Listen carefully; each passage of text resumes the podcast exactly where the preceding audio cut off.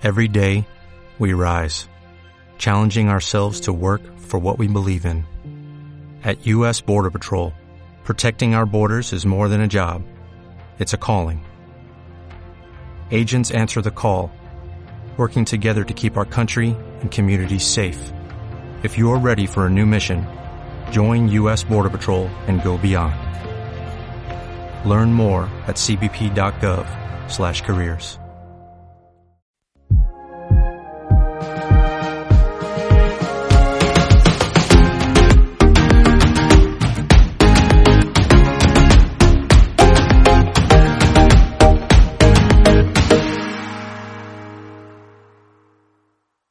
Hola a todos y todas, bienvenidos a un episodio más de Voces del Cambio. Este episodio es además muy especial porque vamos a contaros en él todo lo relacionado con la campaña que nuestros usuarios han elegido como mejor campaña del 2019.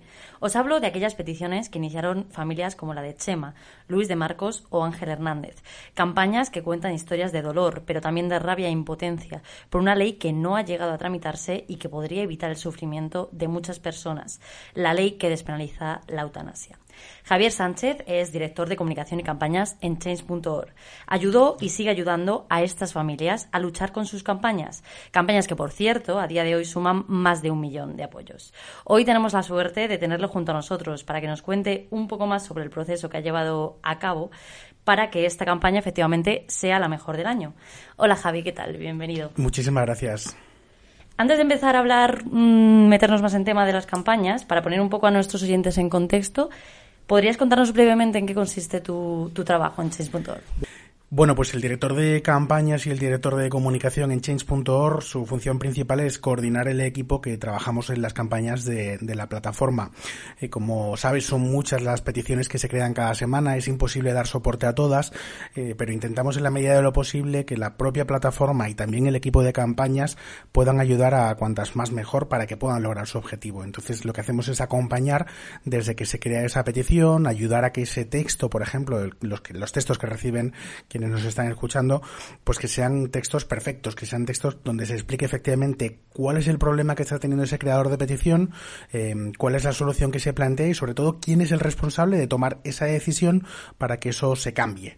Ese es un poco el trabajo que hacemos en el equipo de campañas y mi trabajo es un poco coordinar todas las campañas con las que estamos trabajando. Precisamente relacionado con este trabajo y, y como bien decía antes, vosotros, el equipo de campañas y, y tú como coordinador, ayudasteis a estas peticiones efectivamente efectivamente no solo con todos esos aspectos, sino acompañando en, en, su lucha. ¿Cuál fue la primera petición que os, llegó? Pues mira, la primera petición que conocimos eh, de personas que efectivamente querían, por las circunstancias que fueran, eh, que existiera una ley de eutanasia. La primera fue en el 2016, fue el caso de José Antonio Arrabal. Nosotros conocimos su petición a través de la plataforma, como la inicia cualquier otro ciudadano, y fue en ese momento, más o menos a finales de año, justo va a hacer un poco más de tres años, en el 2016, cuando, cuando conocimos esa petición, y lo que hicimos fue hablar con él y decirle que se viniera aquí a las oficinas de Change para conocernos y sobre todo para entender eh, la decisión que había tomado, que tampoco teníamos que entrar a valorar en ningún caso, pero sí efectivamente conocer de qué forma, o intentar hablar con él para conocer de qué forma podíamos echarle un, cable. Él inició esa petición en noviembre de 2016 y él lo que nos decía, él sufría ELA y lo que nos decía es que al final tenía una enfermedad eh, tan dura como, como la esclerosis lateral amiotrófica eh, que finalmente lo que había decidido era, y como no había cura, lo que había decidido era poder marcharse con dignidad. Ese fue, esa fue la primera petición que surgió en el 2016. Eh, después de conocer un poco más en profundidad su caso, también le pusimos en contacto con, con el diario El Mundo, que fue quien publicó por primera vez su, su historia. Él hasta ese momento no había hablado en ningún medio y fue muy, muy, muy valiente porque al final lo que hace es mandar un mensaje de, bueno, hasta aquí he llegado, quiero marcharme con dignidad y sobre todo la legislación que hoy tenemos en España no me está permitiendo el poder, el poder eh, practicar la eutanasia o el suicidio asistido como era, como era su caso. Cada día que me levanto estoy peor.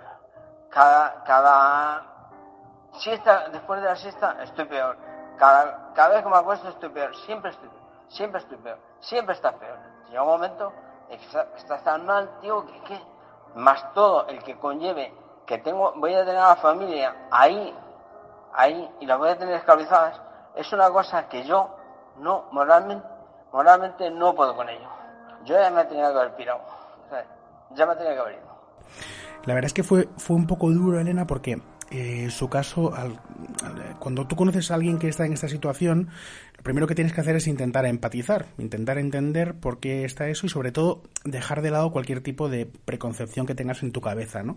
Y cuando conocimos su caso y sobre todo cuando le volvimos a ver dos semanas, dos meses más tarde, eh, después de, de hablar con él en noviembre, eh, la enfermedad había avanzado tanto, era impresionante el cómo pues la movilidad se estaba reduciendo de una forma dramática. Em, cuando antes le costaba mover un poco el pie, ahora era casi imposible. Y, y ves efectivamente ese avance del que ellos hablan, ¿no? En esa petición y en esta enfermedad tan dura. Porque al final, claro, vosotros esas primeras conversaciones con la familia las tuvisteis, pero luego supongo que mantuvisteis un contacto continuo, ¿no? En este caso, además, eh, es un poco diferente a otros casos que sí hemos, hemos ido conociendo, hemos ido trabajando, porque efectivamente eh, al final cada familia es un mundo y hay que respetar la intimidad con la que la gente decide llevar esta decisión a cabo. Y en el caso de José Antonio, él sabía que su familia no estaba de acuerdo con su decisión, pero respetaban que él quisiera hacer lo que, lo que finalmente em, hizo, que fue suicidarse de una forma con, menos dignidad que si existiera una legislación. Pero bueno, él decidió esto y, y, en su caso lo que sí hablamos cuando, cuando conocimos que había fallecido, que luego lo publicó el diario El País, ese vídeo donde él aparece tomando su medicación, bueno, pues al final eh, su familia decidió cerrar la, la, campaña, porque al final él no había podido y decidió cerrar la campaña. Pero es interesante porque al final esto, lo que sucede con este tipo de peticiones es que te encuentras desafortunadamente, porque no, porque no, sea, no es un problema resuelto, pero te encuentras con otras peticiones similares que piden exactamente lo mismo.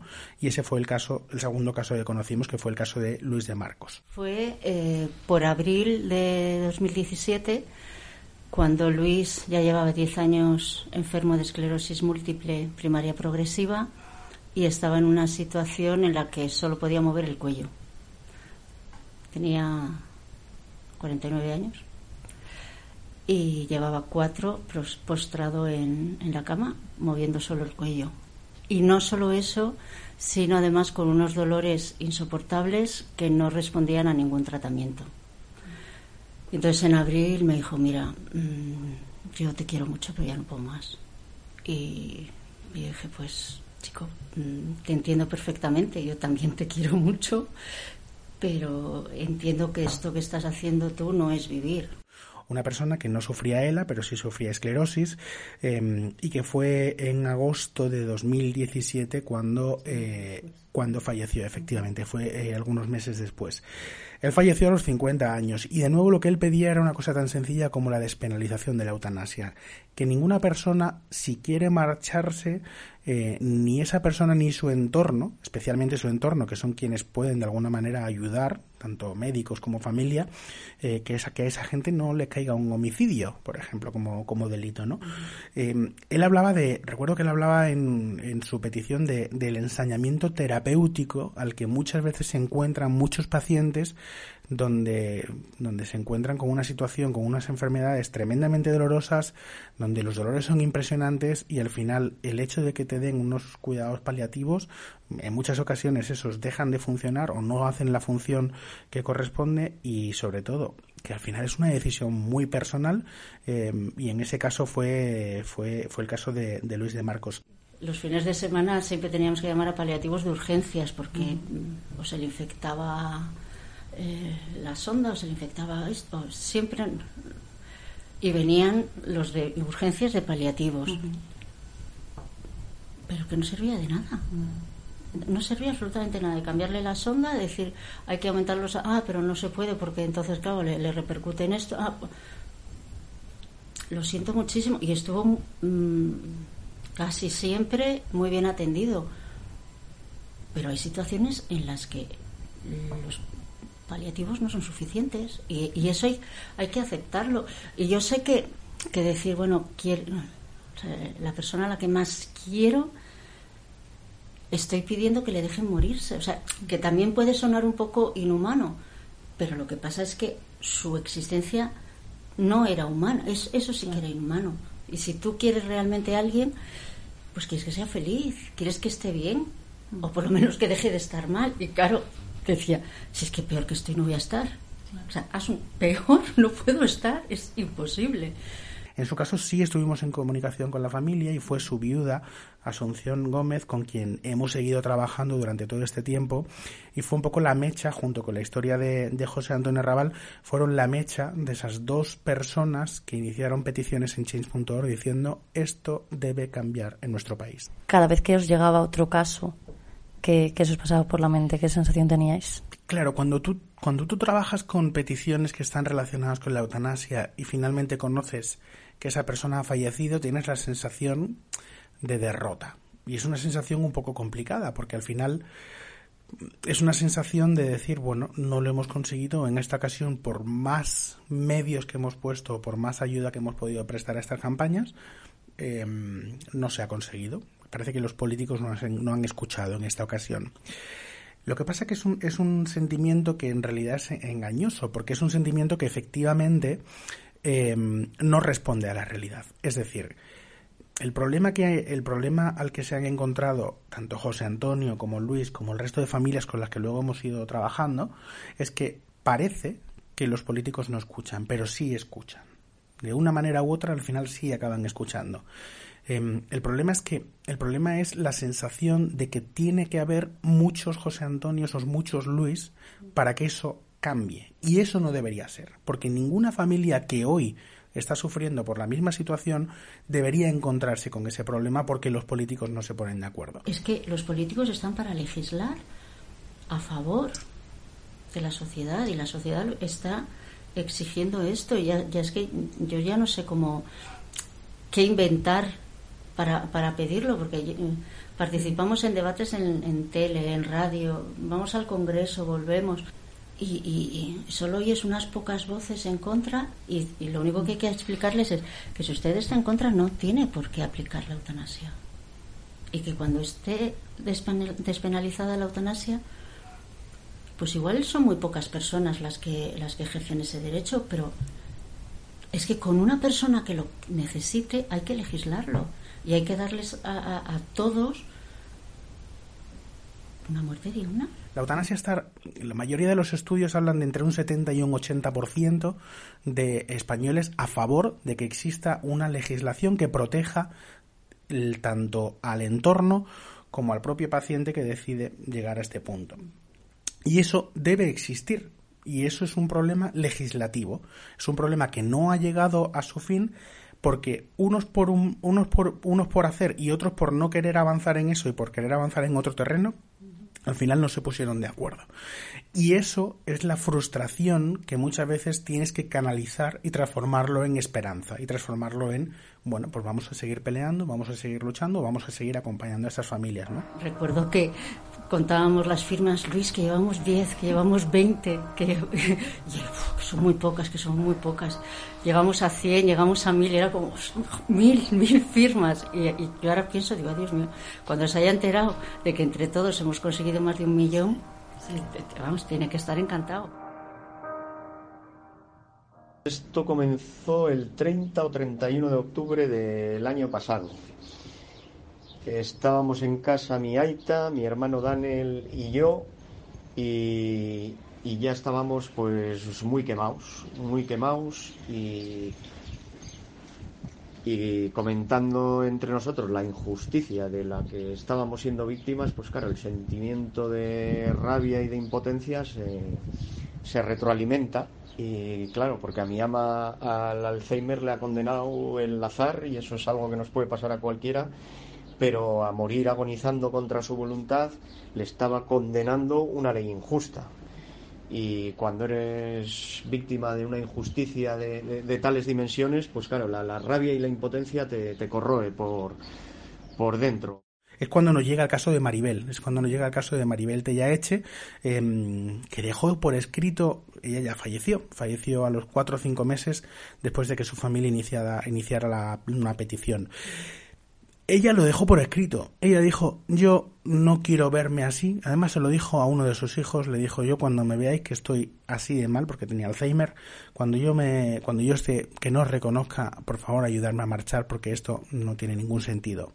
Su familia ha luchado contra viento y marea, han estado en absolutamente todos los medios de comunicación de nuestro país y y desde Portugalete se han movido a todas partes del mundo. O sea, se han movido, de hecho, han, han, han, sido protagonistas de un documental que se llama La Promesa, eh, que ha sido nombrado premio del público en numerosos, eh, en festivales internacionales de, de, documentales. En Shanghái, por ejemplo, en China, eh, ha sido nombrado. O sea, que es, es impresionante la movilización que esta familia ha hecho.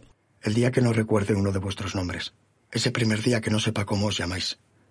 Por favor, no esperes a que pierda mi autonomía, a que me olvide de vosotros, a que no os reconozca como hijos o no reconozca a Aita.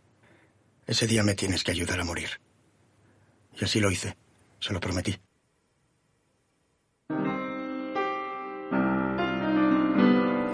Con ellos estuvimos en el Congreso de los Diputados entregando ese millón de firmas al que hacía referencia anteriormente y es un millón de firmas que está sumado pues por su petición, por la petición que inició también eh, Luis de Marcos una vez fallecido que retomó su mujer Asun Gómez y, y, por la petición que también inició eh, Marcos Alier Houman. Marcos Alier Houman es el primer médico condenado en nuestro país por practicar eutanasia.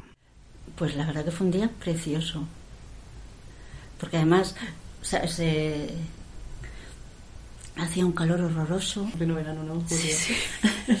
un calor, el 11 creo de julio. un calor, pero de estos que en Madrid dices que era insoportable. Y yo salí de trabajar y me, y me, me fui para el Congreso. Había mucho atasco. El, el, conductor me dijo, mira, te dejo aquí y echa a andar porque, porque no, no, vas a tardar muchísimo más en coche. Y claro, un calor. y de repente llego y me encuentro a decenas de reporteros y periodistas, pero, pero decenas de personas. Y fue muy bonito, muy bonito porque, ¿sabes? que Cuando estás hablando a los micrófonos, que yo luego, sinceramente, digo, ¿cómo he podido hablar con esta con este aplomo delante de tantísimos micrófonos, pero yo creo que hay, pues eso, la convicción, la, la, la energía, pues ¡bum! y todo to para adelante, que dice mi padre. Pero cuando ves que todos los periodistas, que lo, los reporteros, los ayudantes, están contigo, ¿sabes? Que es que, como que, que todos asentían con la cabeza y es que, es que, que es evidente. Mm. Sea, estaba todos los de Change, había, bueno, montones de, de, personas que pasaban por allí. De, ¿Y qué hacéis? Y se lo explicaba. Pues por supuesto, ¿dónde hay que firmar? o sea, un día, la verdad que muy especial. Eh, ¿Crees que los políticos tienen esa desconexión con estos casos? ¿O que necesitan, como decías, que haya varios para que yo francamente no creo que en este asunto haya habido una desconexión. Si bien en otros asuntos mmm, da la sensación de que sí están con, mayor desconexión, en este asunto yo creo que ha sido más una cuestión de mayorías parlamentarias. Francamente creo que es más una cuestión de que efectivamente unos reman por un sitio, otros reman por otro. Ambas cosas son necesarias, pero no tengo la sensación de que haya una desconexión. Creo que ha sido más una cuestión del bloqueo parlamentario que ha existido y esa fragmentación en la que nos vamos a tener que acostumbrar a vivir y que ya está sucediendo en el Congreso. Esa, esa fragmentación lo que hace es que las negociaciones sean más complicadas, pero el grito sigue siendo unánime en la calle y eso es lo que los políticos yo creo que sí están escuchando. Después de que entregáramos en el Congreso el más de un millón de firmas junto a otras dos peticiones, la de Asun y Luis de Marcos y la del doctor Marcos Ariel Horman, hubo un pleno en el Congreso en el que todos los partidos, exceptuando Vox y PP, eh, se posicionaron a favor de la ley de eutanasia. Sensibilizados, pues nuestra sensación durante la campaña es que la mayor parte de ellos sí que lo están. Eh, al fin y al cabo también son seres humanos y todos, prácticamente todo el mundo, conocemos casos cercanos y que sí que hay voluntad política para sacar adelante una ley. Eso ya es una sensación nuestra a raíz de los contactos que hemos tenido. Bueno, y es más que una sensación, ¿no? Cuando nosotros tuvimos las reuniones con los políticos, ellos adquirieron unos compromisos y hasta la fecha los han cumplido. Entonces no es solo una cuestión de sensaciones, sino que ahí están los hechos también. Decías que ellos son al final las caras visibles, pero claro, es que imagino que mucha gente que se encuentra en esa misma situación no tendrá la fuerza quizá o la iniciativa para luchar por ello. ¿Alguna vez estas familias sintisteis vosotros que se rindieron, que, se agotaban? Yo creo que no. Em, y aquí hay un punto interesante que ha sido el hecho de unir luchas. Al final, cuando una persona lucha em, por un problema personal, cuando lucha contra una organización, perdón, contra un organismo público porque no le están haciendo caso, al final es tu propia batalla, ¿no? Eres tú contra es ese David, contra ese Goliat, que es la administración. Lo interesante de este caso es que se han juntado muchos David y que gracias a la plataforma se han juntado muchos, muchas personas con muchas historias muy diferentes que lo que quieren es lograr eso, ¿no? Entonces, esa un, esta es un lugar común, pero es que esa unión efectivamente ha hecho la fuerza, ha hecho una fuerza que ha sumado más de un millón de firmas eh, y que seguramente si siguieran en el tiempo pues, sumarían otro millón de firmas en, poco tiempo, ¿no?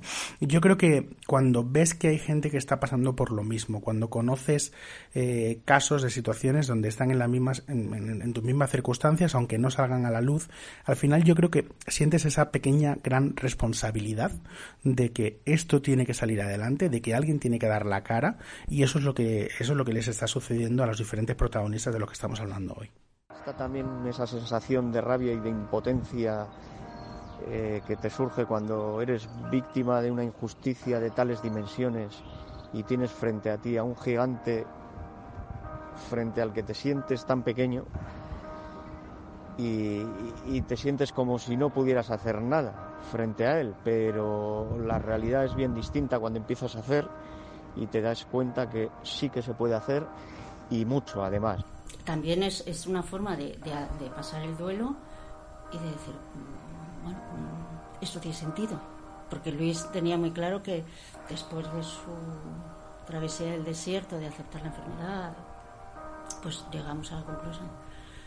Bueno, pues todos venimos al mundo con alguna misión y a mí me ha tocado pelear por un derecho básico. Entonces, es una forma de, de darle la vuelta a una desgracia y decir, pues chicos, vamos a pelear. Y hasta que llegue, ¿qué le, qué le dirías a todas esas familias por las que estás precisamente luchando y que, y que están esperando? Pues que les entendemos perfectamente y que, que sabemos por lo que están pasando crees que está realmente cerca la victoria, ¿no? De esta campaña. Creo que sí, Elena. Yo confío en que sí, sobre todo porque hay mucha gente detrás que está, ya no solamente las familias, sino mucha gente que no está saliendo y también, pues más de un millón de personas que están firmando estas peticiones por lo que consideran de justicia. Estoy convencido entre que la gente eh, que nos está escuchando, muchos han firmado esta petición, lo hacen con orgullo y también hoy eh, están conociendo un poco más de esa eh, intrahistoria de cada una de esas peticiones. Pues eso esperemos y mientras tanto ya sabemos que tú vas a estar ahí detrás, que todo el equipo de Change va a estar detrás y que serán estas familias seguirán luchando hasta, hasta que ese momento llegue.